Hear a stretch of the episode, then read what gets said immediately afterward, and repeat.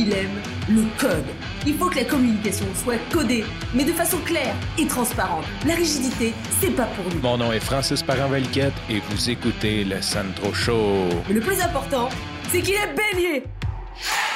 Avant de commencer, si tu sens une différence de qualité, c'est normal, je viens de retourner à mon micro original, le Shure SM7B. Donc, je t'ai parlé il y a quelques semaines que Shure m'avait prêté un Shure MV7 pour que j'en fasse des essais. Et c'est aujourd'hui que je l'ai mis dans une boîte, que j'ai mis le collant de retour dessus. Et présentement, je reviens à mes anciens amours et sincèrement, j'adore toujours mon SM7B, même si j'ai fait des bons reviews sur le MV7 euh, ça popait un peu. Il y avait quelques petits trucs qui me dérangeaient, mais overall, c'est une super bonne qualité. Mais je suis content de revenir à mon SM7B. Bon, aujourd'hui, je vais être court parce qu'on est dimanche, on a avancé l'heure, j'ai comme perdu track du temps, il est rendu super tard, j'ai pas encore enregistré, puis plus que mon podcast est long, plus que c'est long à éditer, que c'est long à uploader, que c'est long à transformer en vidéo, que c'est long, tout devient de plus en plus long. Donc, je vais essayer de garder ce cours et peut-être en profiter pour le séparer en deux, trois épisodes, que je veux te raconter.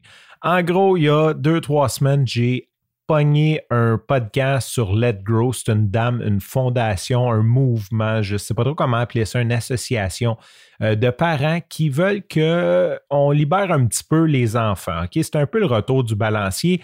Dans les années 50, les parents disaient aux enfants, allez jouer dans la rue, tu sais, allez vous faire tuer.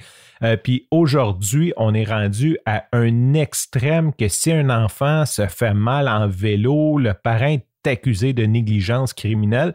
Et ce mouvement-là vient peut-être essayer de faire un retour de balancier puis de dire, écoute, on est en train de brimer nos jeunes parce que nos jeunes arrivent à 16, 17, 18, 20 ans, ils arrivent en, appartement, ils n'ont jamais touché un marteau parce que leurs parents avaient peur qu'ils se cognent les doigts. Tu sais, comme on les rend un petit peu dysfonctionnels, on leur donne des peurs inutilement, puis sincèrement, toutes les peurs, toutes les craintes, toutes les légendes, ben, sont plus ou moins fondées. Fait que je vais te parler plus en détail de Let Grow, euh, du podcast de Dex Shepard, où ce que j'ai pogné ça, l'épisode et tout, là, mais je vais t'en parler cette semaine. Cet épisode-là m'a vraiment inspiré. Je me suis dit, OK, je veux donner plus de liberté à mes enfants pour qu'ils euh, pour qu'ils apprennent, parce que si on s'en souvient, là, nous autres, quand on était jeunes, moi, à 7 ans, j'allais au parc tout seul en vélo, pas de. Là. Euh, aujourd'hui, j'ai peur que ma fille, elle aille dans le stationnement là, quasiment. Là, euh, c'est de l'hyper-vigilance au bout, puis c'est trop. Donc aujourd'hui, je dis à Jeanne, écoute, j'ai une mission pour toi si ça t'intéresse, un peu comme James Bond.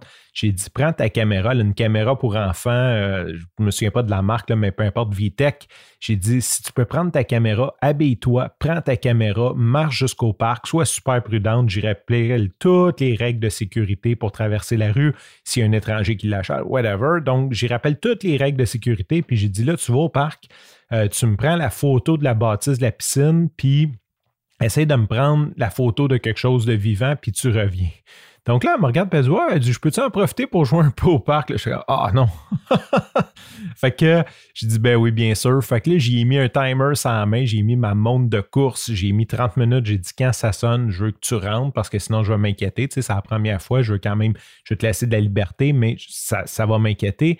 Donc, elle a fait ça comme une championne. Euh, heureusement, il faisait froid aujourd'hui. Donc, après comme 15 minutes, elle est rentrée. Je pense qu'elle avait froid, puis ça devait être plate aussi, jouer au parc tout seul. Il faisait tellement froid qu'il ne devait pas avoir d'autres enfants.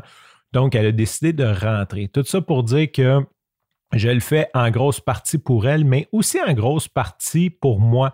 Euh, c'est un cheminement. Quand on est parent, notre job, c'est de les, laisser partir. On a comme 15 ans, mettons, on va dire ça, 15-20 ans pour les rendre autonomes. Donc, rendu à 7 ans, c'est important que euh, j'y donne une certaine autonomie, que je commence, que je commence à m'en séparer, que, je ne vive pas d'un monde où ce que je pense que ma fille va vivre avec moi jusqu'à temps qu'elle ait 100 ans.